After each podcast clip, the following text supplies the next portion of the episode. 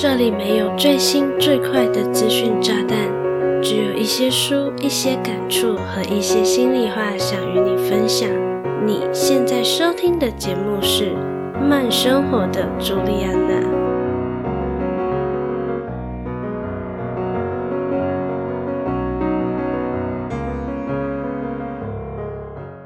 你最近过得还好吗？过得很好，或是至少还不错的话，那真的很恭喜你。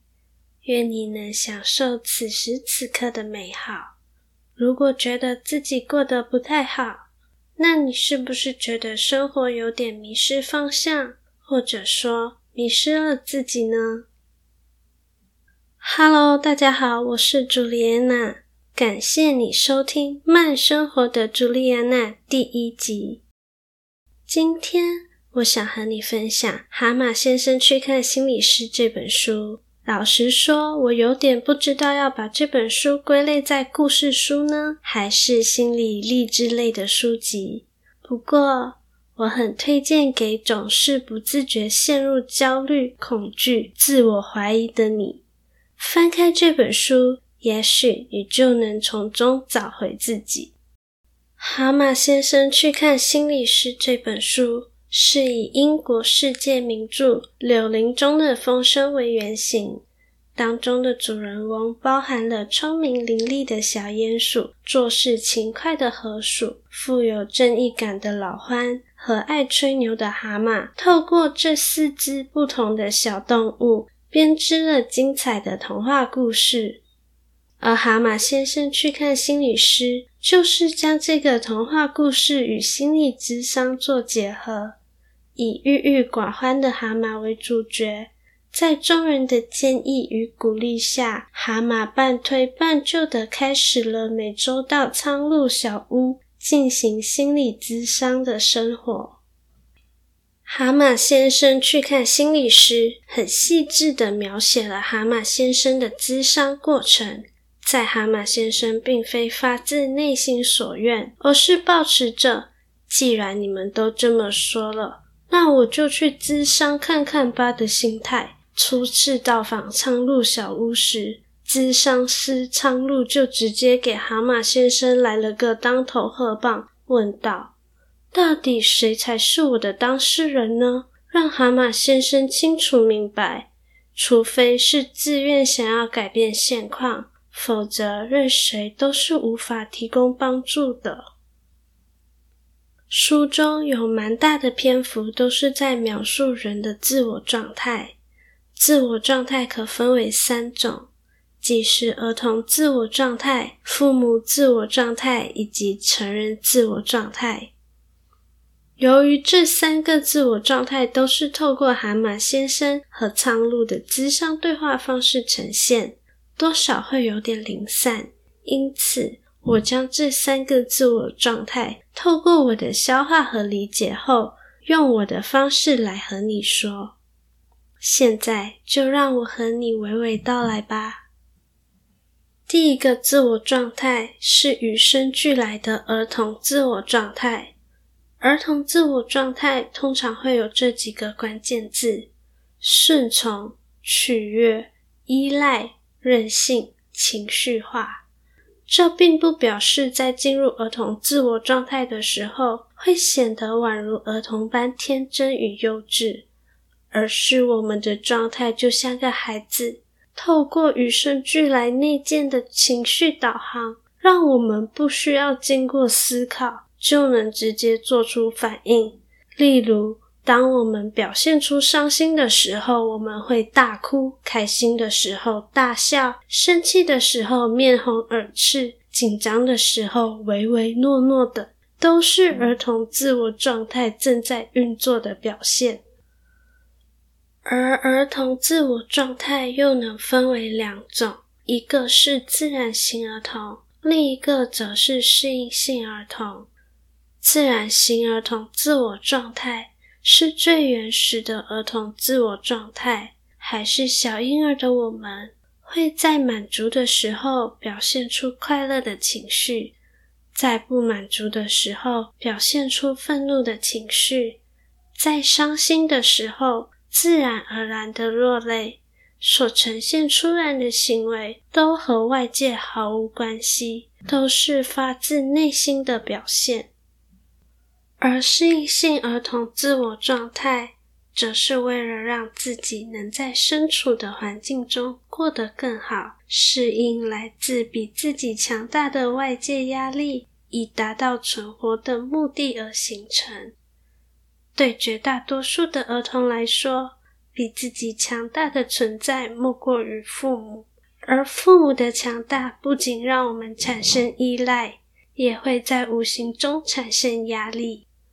为了减少我们对父母的畏惧，往往就容易发展成渴求别人赞同的人。试着回想一下，当你还是个孩子的时候，如果父母常常嫌弃你吵吵闹闹，久而久之，你是不是只要有父母在的场合，就会表现得安静乖巧呢？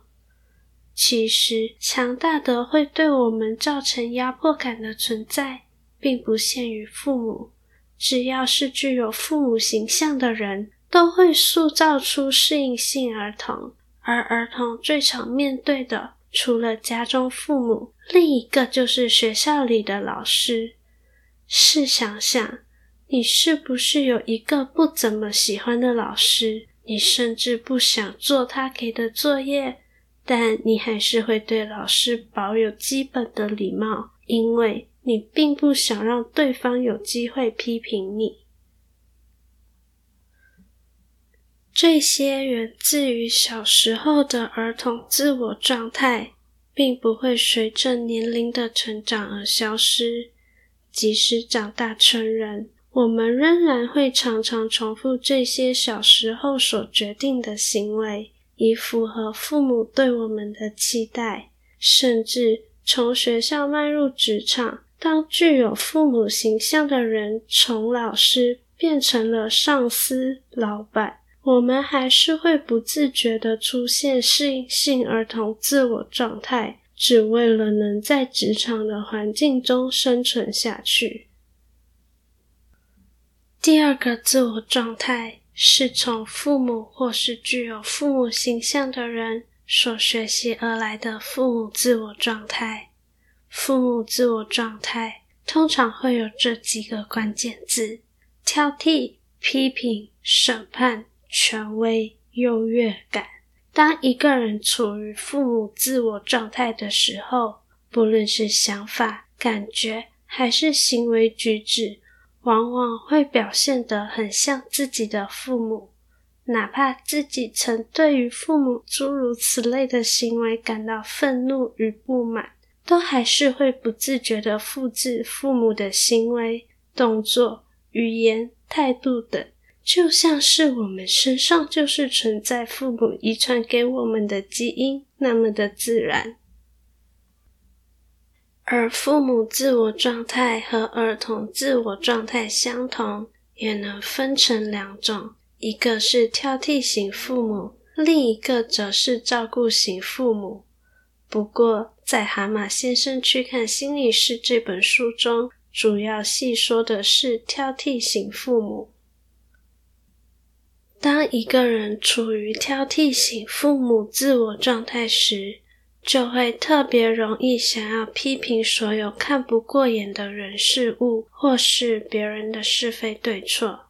实际上，要看出一个人是否处在挑剔型父母自我状态，也不是太难。通常，当一个人处于这个状态的时候，用字遣词会变得比较武断，没有商量的余地。例如，你应该。你必须，我知道的比你还多。我觉得你这样做是不对的，诸如此类的言辞，以达到控制别人、批评别人、擅自替别人做人生决定的目的。这样的说话模式，是不是听起来特别的刺耳，让人感觉特别的不舒服呢？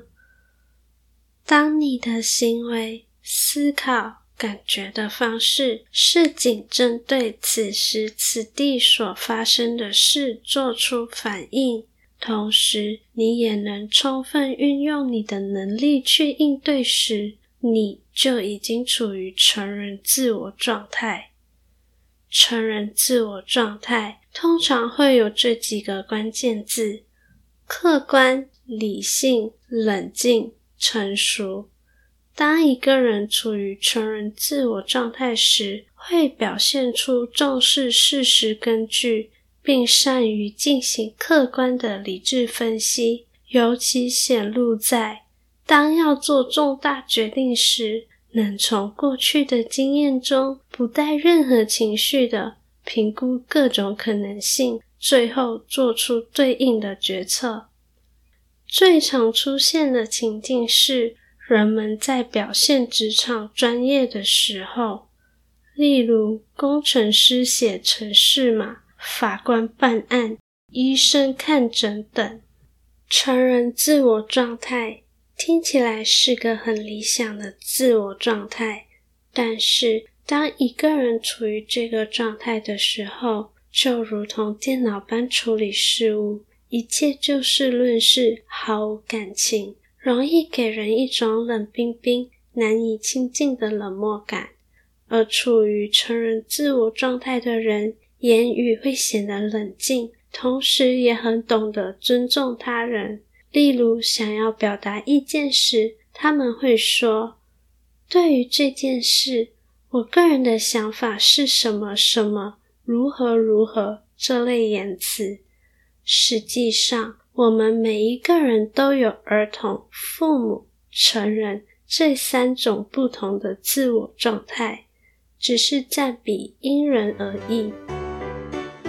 嗨，你订阅慢生活的朱莉安娜了吗？如果你和我一样喜欢看书、爱思考、感受生活中的每时每刻，欢迎回到节目首页，点击订阅按钮。就不会错过最新集数喽。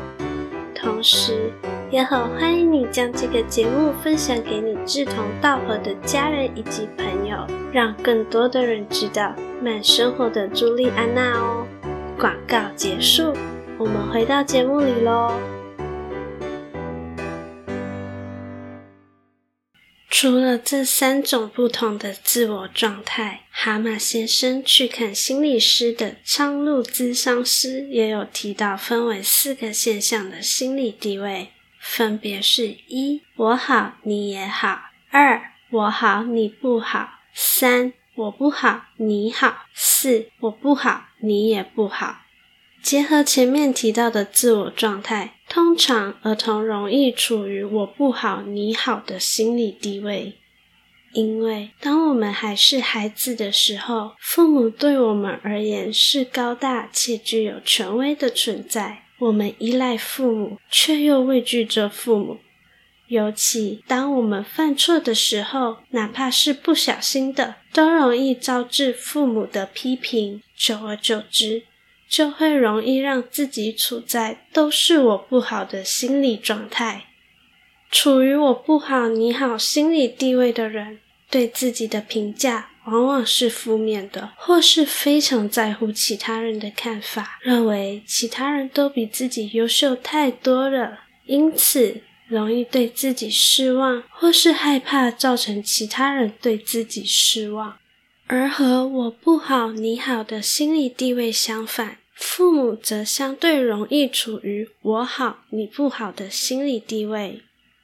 拥有这个心理地位的人，往往位于有权有势的位置，在公司中，也许就是你的上司、你的老板；而在家庭中，则是你的父母、你的长辈们。在《蛤蟆先生去看心理师》一书中，苍鹭以职场作为例子，表示在职场中，有些上司很容易把自己想象成严厉的父母，而下属则是不乖的孩子。当上司注意到下属犯了错，就会愤怒地指责犯错的下属，甚至小题大做的咆哮怒骂，让下属感到羞愧，来证明自己是何其优越。抱持“我这么做都是为你好啊”的心态，实则却是在霸凌他人。处于“我好你不好”心理地位的人，通常不太会感到沮丧，而是总觉得周围的人一再的让自己感到失望，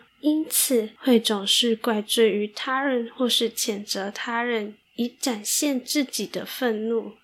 我觉得书中苍鹭还举了一个非常有趣的例子：当一个处于我好你不好心理地位的人叫了计程车，结果车子没来，这个心理地位的人可能会非常生气，甚至暴跳如雷，也许会一通电话过去说着要客诉了。但是，若是换成一个处于我不好你好心理地位的人，则可能会认为，是不是自己没有把时间地点约定好，才会让计程车司机忘记来接自己？当然，最好的心理地位自然是你好我也好。关于这本书的其他内容，我就不再多说，期待你能实际翻来阅读，体会看看喽。不过，蛤蟆先生去看心理师。绝对不是一本看过了就能认为自己已经进行过咨商的书籍，因为这本书读起来就像是故事书般轻松。当中，蛤蟆先生和苍鹭的智商过程比较像是提出问题，让书中的蛤蟆先生和身为读者的我们进行反思，而不是给你明确的答案。当然，我不是心理专业，也没有进行过任何心理咨商，但是我相信心理咨商的内容是每个人的情况而定。蛤蟆先生与苍鹭咨商师所提到的内容，也不一定适用于你。如果你有咨商方面的需求，还是要洽询专业人士哦。最后，非常感谢你愿意在百忙之中收听慢生活的朱莉安娜。希望你喜欢本期的节目内容。如果你觉得本期的节目内容还不错，期待你能订阅这个节目，同时给我五颗星加留言。如果你不喜欢本期节目，也期待你告诉我任何可以改进的地方。想关注更多的动态，欢迎搜寻慢生活的朱莉安娜的 Facebook 和 Instagram。有任何想听的主题或是内容，都可以和我说哦。我是朱莉安娜，期待与你的再次相遇。